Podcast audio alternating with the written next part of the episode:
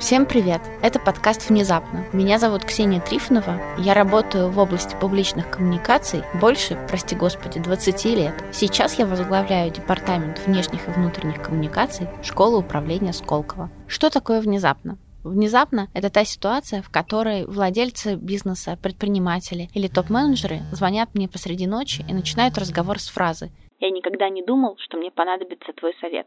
Например, про них вышла негативная публикация, или они узнали, что разъяренные клиенты готовят публичную петицию, чтобы призвать компанию к ответственности, или завтра утром предстоит встреча с коллективом или советом директоров по поводу очередного прилетевшего черного лебедя. Идея этого медиапроекта пришла ко мне благодаря обучению, собственно, в школе управления Сколково на программе Executive MBA. Это та программа, на которой учатся топ-менеджеры крупных корпораций, генеральные директора или владельцы бизнесов. Программа длинная и программа сложная, и в ней проходят очень много разных дисциплин, от финансов до управления людьми. И, собственно, все эти модули я чувствовала себя немного не в своей тарелке, потому что мои одногруппники коллеги, мои прекрасные коллеги чудесно справлялись с большим количеством задач предпринимательских, управленческих, кризисных, могли все посчитать, сделать какие-то гениальные финансовые модели. А я все думала, ну, в чем же моя суперсила? И вот э, дожили мы до одного из модулей, как раз-таки, как это ни странно, по организационному поведению. Это э, наука о том, как люди ведут себя внутри организаций. И попался нам там учебный кейс совершенно прекрасный. Кейс немецкой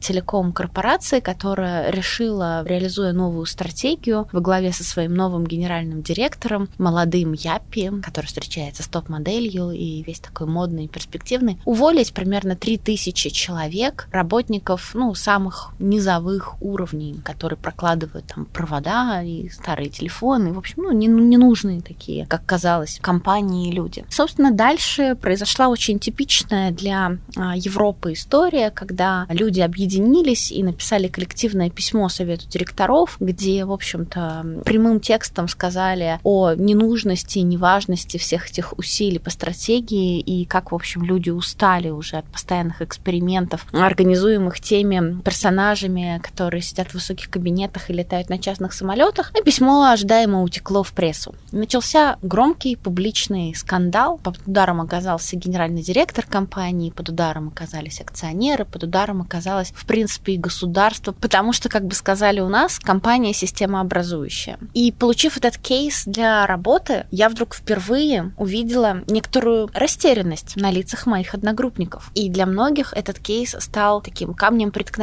А я поняла, что я абсолютно точно знаю, что мы можем сделать, с чего мы можем начать, и как э, могут разворачиваться события дальше, и что мы будем предпринимать в связи с этими поворотами. В итоге команда, в которой я была, решила этот кейс. Мы представили наше решение, набросанное за 20 минут, и, собственно, это оказалось лучшим решением из всего класса. И тогда я поняла, что даже самые умные, классные, прокачанные, увлеченные, вовлеченные, интересующиеся российские предприниматели и топ-менеджеры часто не понимают силу коммуникаций, в том числе публичных коммуникаций, для решения своих управленческих задач. То есть этот подкаст для того, чтобы показать и рассказать, какие конкретные бизнес-ситуации вы можете решать при помощи разных коммуникационных инструментов. А если вы хотите узнать, как здесь что-то распиарить или продвинуть, или моментально раскрутить, то не слушайте этот подкаст. Найдите какой-нибудь другой. Для кого этот подкаст?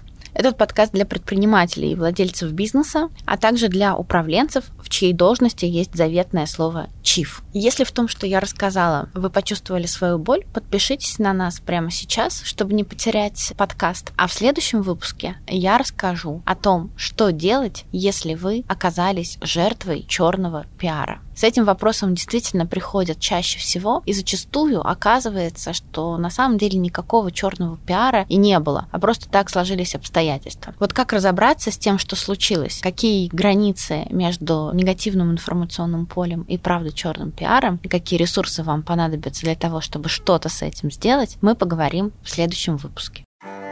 Внезапно это все. Если вы забыли, с вами была Ксения Трифонова. Услышимся в следующем выпуске.